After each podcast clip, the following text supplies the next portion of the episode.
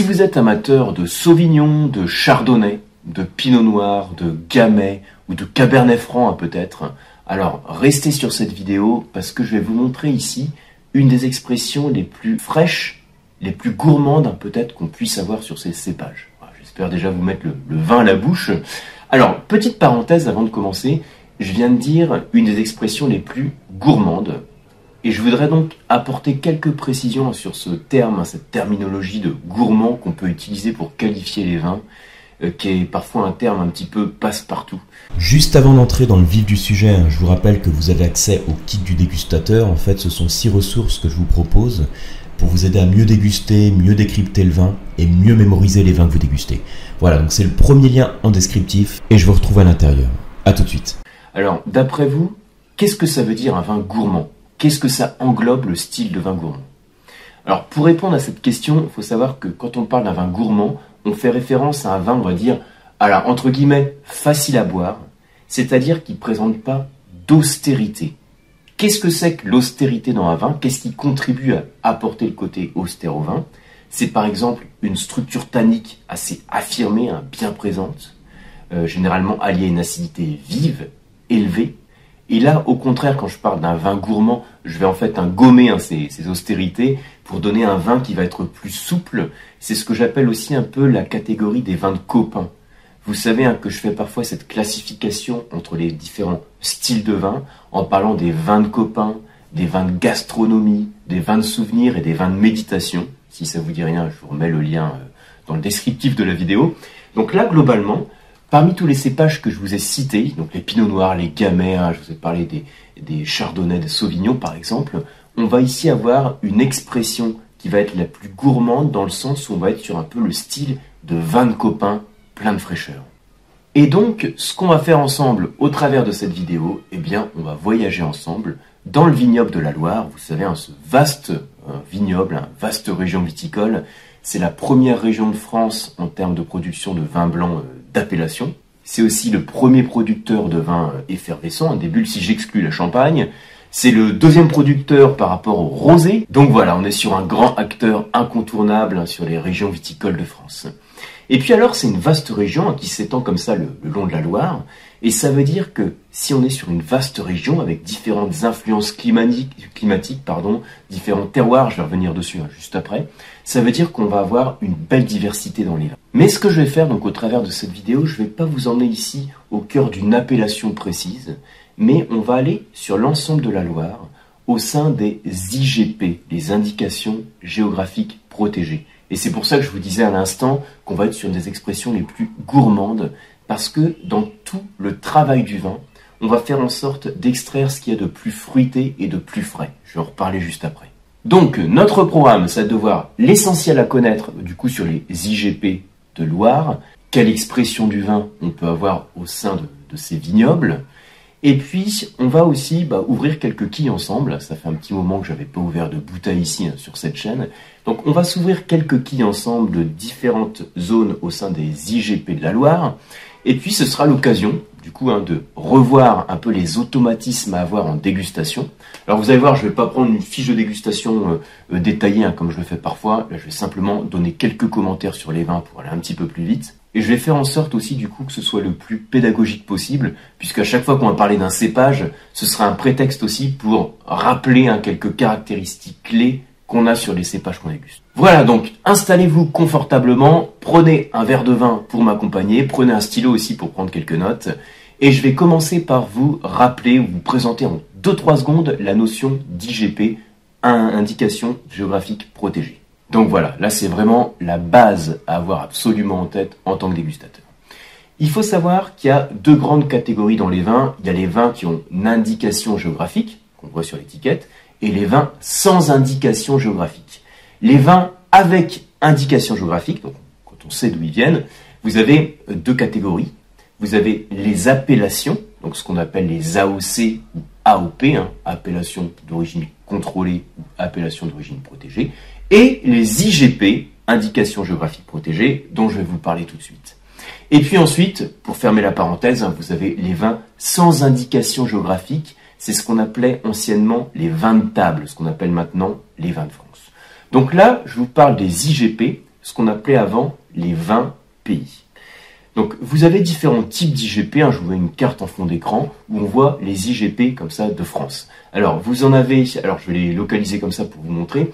Vous avez d'abord, donc si je prends celle qui est le plus euh, à l'ouest, en nord-ouest, vous avez l'IGP Val-de-Loire, dont on va parler tout de suite. En dessous, vous avez l'IGP Atlantique. Ensuite, vous avez l'IGP Comté-Tolosan. Et ensuite, quand je vais sur la partie Méditerranée, j'ai l'IGP Pays d'Oc, donc Pays d'Oc et Terre du Midi. Ensuite, l'IGP Méditerranée qu'englobe la Corse. Et ensuite, donc sur la partie Rhône, l'IGP Comté-Rhodanien. Voilà. Donc là, si je vous présente en deux secondes, c'est la notion d'IGP régional. Et ensuite, au sein de chacune de ces IGP régionales, vous avez donc des plus petites zones, hein, les IGP départementales, les IGP de zone par exemple. Je ne vais pas rentrer en détail ici, hein, c'est pas le but, c'est simplement vous donner quelques repères, vu que je vous parle hein, de, Loire. Donc, après avoir vu ou revu cette notion d'IGP, quelques mots sur l'IGP Val-de-Loire. Donc, l'IGP Val-de-Loire, elle couvre donc l'ensemble de la zone de production de vin sur la Loire. Ça comprend 14 départements. Et donc, comme je vous le, disais tout à l'heure en introduction, si c'est aussi vaste, on va avoir des diversités en termes de vin. Il y a déjà des diversités climatiques. Imaginez, hein, si je remonte le cours de la Loire, donc je parle du pays nantais, je remonte sur Anjou-Saumur, Touraine, Centre-Loire, je vais passer d'un climat d'abord sous influence océanique, après l'océan Atlantique, donc avec le pays nantais, et ensuite quand je remonte le cours de la Loire, je suis sur une influence qui est de plus en plus continentale continentale, c'est-à-dire qu'il y a une amplitude thermique qui est plus importante, déjà entre le mois le plus chaud et le mois le plus froid. Je vais avoir aussi des différences en termes de terroir. Alors, terroir, ça peut être la topographie, ça peut être aussi le type de sol, par exemple.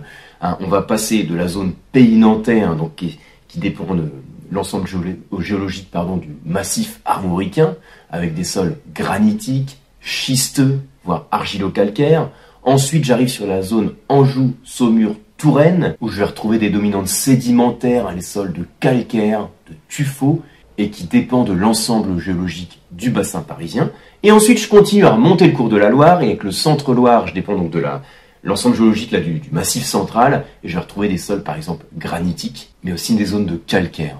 Et du coup, là, mon but, hein, c'est pas de rentrer dans le détail, c'est simplement de rappeler un peu ces repères et toutes ces différences que l'on a en termes climatiques, en termes de terroir, vont impliquer des différences aussi dans le choix des cépages et donc dans l'expression des vins. Donc maintenant, pour vous donner quelques chiffres, sachez que sur les IGP Val-de-Loire, on a à peu près 1400 viticulteurs sur 4600 hectares de vignes avec une production qui est dominée par les blancs et les rosés, comme sur le reste d'ailleurs de la Loire. Hein. Sur l'ensemble des appellations de Loire, il y a à peu près 80% des vins euh, qui sont composés des, euh, des, blancs, des rosés et des bulles.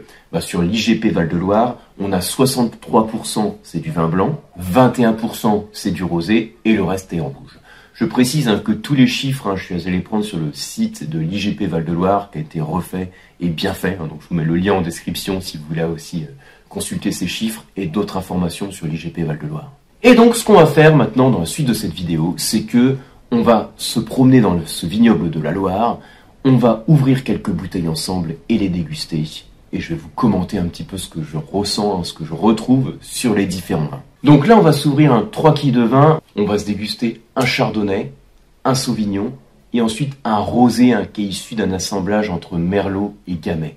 Ça va permettre de passer en revue un peu les cépages majeurs hein, qu'on a sur les IGP Val-de-Loire. Les cépages majeurs étant donc sur les blancs Chardonnay, Sauvignon et Chenin, cépage aussi emblématique de la Loire. Et sur les rouges, Pinot Noir, euh, Gamay, Cabernet Franc. Et je pourrais dire aussi Gros Lot. Donc, le premier vin qu'on déguste, je vous montre l'étiquette. On est sur un chardonnay du domaine de la Reine. On voit la mention, je ne sais pas si vous la voyez bien, la caméra, euh, IGP Val-de-Loire. Donc là, on est dans la Touraine. On a une trentaine, une trentaine de bornes au, sud de, Blois. Et sur un vin en 100% chardonnay. Alors, je me sers le vin, donc je vais pas rentrer dans le détail de la dégustation, on n'est pas sur une masterclass, on est sur une vidéo un peu informelle, donc je vais simplement vous donner quelques commentaires. Donc déjà, si je vous dis chardonnay, qu'est-ce que ça vous évoque? C'est un cépage qui a une très forte notoriété, hein, c'est le cépage le plus internationalisé, c'est-à-dire que c'est un cépage qu'on va retrouver dans beaucoup de pays différents, parce que même si c'est un cépage précoce, c'est-à-dire qu'il est particulièrement bien adapté au climat frais, on va le retrouver dans des climats tempérés et même des climats chauds, chaque fois avec des expressions différentes. Donc là, je déguste mon vin d'intensité colorante moyenne, robe citron. On a un nez qui est ouvert et tout de suite très fruité, sur les notes de pamplemousse, de citron, citron vert, pomme verte, beaucoup de fraîcheur, et puis à l'oxygénation quelques notes un petit peu plus, j'allais dire entre guillemets chaudes, c'est-à-dire un petit peu plus mûres, de notes de pêche, hein, de fruits à chair blanche. Mais vraiment, ce qui domine, c'est le côté fruité, la fraîcheur qu'on a dans le chardonnay. Alors, je ne sais pas si vous êtes amateur de chardonnay d'autres zones viticoles, par exemple de la zone emblématique de la Bourgogne, par exemple de chardonnay de Côte-de-Beaune ou de chardonnay du Nouveau Monde. On a des différences déjà au niveau olfactif qui sautent tout de suite au nez. Je vais revenir dessus juste après, parce que là, on va, on va déjà le déguster ensemble. Alors, en bouche.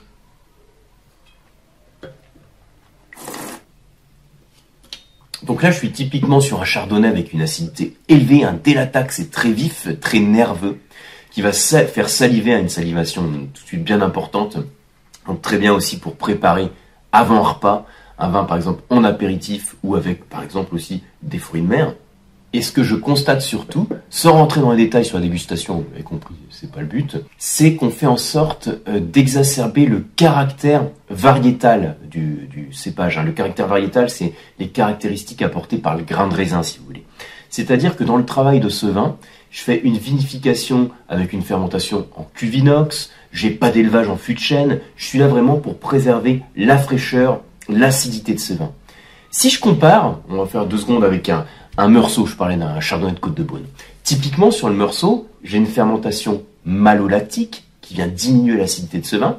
Donc, si ça vous dit rien, je vous mets une ressource hein, sur une vidéo que j'avais faite sur les fermentations malolactiques. Je mets en descriptif. Euh, donc, on a généralement une fermentation malolactique. On peut avoir un élevage sur lit, un élevage en fût de chêne. Tout ça, ça apporte du gras, la complexité, des arômes noistés, d'amandes, de pain grillé, une acidité aussi qui est moins vive. Et là, on voit vraiment le profil différent que l'on a sur ce type de vin. Si je compare avec un chardonnay de Californie, hein, tant qu'on y est, chardonnay de Californie, le climat ensoleillé, la chaleur fait qu'on va avoir une acidité qui va être plus faible, en général une acidité moyenne, on va dire, un niveau d'alcool plus important, et puis euh, l'apport du fût de alors peut-être aussi l'apport des copeaux éventuellement, mais qui va apporter ces, ces notes aromatiques hein, caractéristiques du bois. Ici, on oublie le bois, on est sur la fraîcheur, la vivacité, la nervosité. Donc ça, c'était pour le chardonnay. Maintenant, on va s'ouvrir donc un sauvignon. Je vous montre le domaine de la Bougrie. Alors, tout à l'heure, on était dans la Touraine. Là, on va en Anjou-Saumur. Hein. on est à vingtaine, à peut-être 25 km hein, au sud d'Angers. On est en fait dans la zone du Léon. Alors, vous la connaissez, la zone du Léon. Hein. Léon, c'est la, rivière. Euh, dans laquelle on a des conditions climatiques spécifiques qui font que sur certains millésimes, on va pouvoir avoir le développement de la pourriture noble, le Botrytis cinerea, qu'on va retrouver par exemple typiquement dans les coteaux du Léon. Je ferme la parenthèse, j'en parle pas plus ici, puisque là on est sur l'IGP, on est sur un vin sec à base de Sauvignon. Le Sauvignon, je suis sûr que vous le connaissez, on l'associe principalement donc à, à, la Loire, mais aussi en particulier au centre-Loire, la zone de Sancerre, fumé. Dans le reste de la France, on pourrait l'associer aussi au bordelais. Et puis, si vous êtes amateur de vin du Nouveau Monde, je vous citerai par exemple la Nouvelle-Zélande, dans laquelle on a aussi de très beaux sauvignons. C'est donc un cépage de maturité précoce, hein, c'est-à-dire qu'il n'a pas besoin de trop de chaleur, trop d'ensoleillement pour parvenir à sa maturité, et donc il affectionne les climats frais. Alors, on va le déguster ensemble, hein, comme tout à l'heure. On observe le vin, là on est sur une acidité plus claire, avec des nuances un petit peu verdâtres, nuances un peu verdâtres qu'on a au visuel, ça caractérise la jeunesse du vin. Au nez, voilà, là on a tout de suite, je vais dire, un vin très typé Sauvignon. Il faut savoir que le Sauvignon, c'est un cépage aromatique, c'est-à-dire qu'il va libérer des arômes qui vont être très caractéristiques et qui fait que quand on fait une dégustation à l'aveugle, en général, quand on a un cépage Sauvignon, c'est un cépage qu'on peut retrouver. C'est pas forcément pour ça qu'on va localiser le vin, mais en tout cas, ça donne des pistes hein, pour, euh, pour le définir. Alors typiquement au nez, donc j'ai les notes très fruitées, très fraîches. Je retrouve un note d'agrumes, note végétale, hein, ce côté bourgeon de cassis qui est assez caractéristique hein, du cépage Sauvignon, euh, note végétale de buis. Ça va évoquer aussi, alors l'arôme que je vais vous citer, donc le poivron vert, c'est un arôme qu'on va plutôt associer généralement au vin rouge, par exemple issu du cépage Cabernet ou Cabernet Franc sur des climats frais. Mais comme toujours, à chaque fois qu'on déguste, je vous demande hein, de ne pas euh, essayer de retrouver des arômes qu'on devrait retrouver, mais je vous demande simplement de faire confiance, de vous faire confiance à ce que vous retrouvez en termes d'arômes, pour citer les arômes qui vous viennent d'abord spontanément. Et là, c'est notre végétal qui vont évoquer, alors certes le buis, le bourgeon de cassis, le côté euh, poivron vert, la fougère, hein, on va vraiment retrouver toute cette gamme aromatique. Alors en bouche, Eh bien, le point commun avec le précédent, c'est la fraîcheur et le niveau d'acidité. Une, acidité élevée hein, qui fait saliver, qui prépare la bouche, hein, si on prend ce type de vin par exemple en apéritif, je vous parlais des vins de copains en introduction, et puis la fraîcheur, les notes d'agrumes, le fruité, les notes végétales que l'on va retrouver dans un. Et pour finir, eh ben, on va s'ouvrir un petit rosé hein, pour clôturer cette vidéo. Donc on est sur Bernard Maillard avec un assemblage de Merlot et de Gamay, donc millésime 2021, là encore, toujours, toujours sur l'IGP Val-de-Loire. Alors là, on est dans Loire-Atlantique, hein, on est au sud de Nantes, à une 10-15 km au sud de Nantes. Donc là, vous voyez qu'avec les vins qu'on a dégustés, on est parti de la Touraine, on a remonté, on a suivi le cours de la Loire plutôt pour aller en Anjou-Saumur, et ensuite, là, on est sur la zone du pays nantais, hein, connu particulièrement pour ses muscadets. Ici, on trouve un rosé de pressurage avec une robe pâle. Au nez, on va retrouver alors, on est sur le côté un très fruité, fraise, framboise. Et puis également des notes qui vont évoquer plus alors le vin blanc, hein, ce côté un petit peu citronné, pomme que l'on retrouve. Voilà, donc, euh, cocktail de fruits, hein, beaucoup de fraîcheur. En bouche, ce qui surprend tout de suite un dès l'attaque, c'est un côté un petit peu perlant. Alors, sans être effervescent, on n'est pas du tout sur un vin effervescent, c'est un vin qui est tranquille, mais on retrouve quand même du CO2, hein, du dioxyde de carbone résiduel. Et pourquoi on a ce dioxyde de carbone résiduel, hein, qui vient de la fermentation alcoolique? Eh bien, en fait, il est là pour apporter de la fraîcheur. On sait que le dioxyde de carbone, en contact avec les enzymes de la salive, il se change en acide carbonique, donc d'acide, un acide organique, qui va créer de l'acidité en bouche. Et ça contribue encore à cette sensation de fraîcheur. On a déjà une acidité qui est bien vive dans ce vin. Et le fait d'avoir le petit côté perlant, le CO2 résiduel, y contribue également. Et puis en arôme de bouche, hein, quand je recrache, je retrouve le côté alors un petit peu plus fruit rouge, hein, euh, fruit des bois qui va persister 5-6 secondes avant de décliner. Et la fraîcheur, l'acidité qui persiste. Donc on finit comme ça hein, par une touche de fraîcheur. C'est un peu le fil conducteur sur lequel je voulais insister ici. Sur les vins que je vous ai présentés à chaque fois, donc l'acidité, la fraîcheur, le fruit. On a là un vignoble qui signe beaucoup des vins qui sont, euh, comme, comme j'ai tout à l'heure en intro, hein, des vins gourmands, hein, donc plutôt sans austérité, euh, facile à boire, des vins de copains euh, très agréables, avec une certaine finesse, une légèreté et également une certaine finesse. Voilà, donc j'espère vous avoir donné envie hein, de découvrir un peu plus ce vignoble. Je vous invite à aller voir votre caviste et à prendre un vin de l'IGP Val-de-Loire, le déguster comme ça, entre amis ou en famille, peut-être en début de repas ou sur un repas simple. Comme toujours, n'hésitez pas à me faire part de vos commentaires sous la vidéo. Je les lis tous, hein, même si j'ai pas toujours, euh, je prends pas toujours le temps d'y répondre à tous. Et je vous retrouve pour ma part sur les formations sur le site lecoam.eu et sur les masterclass de dégustation. À bientôt et santé à vous.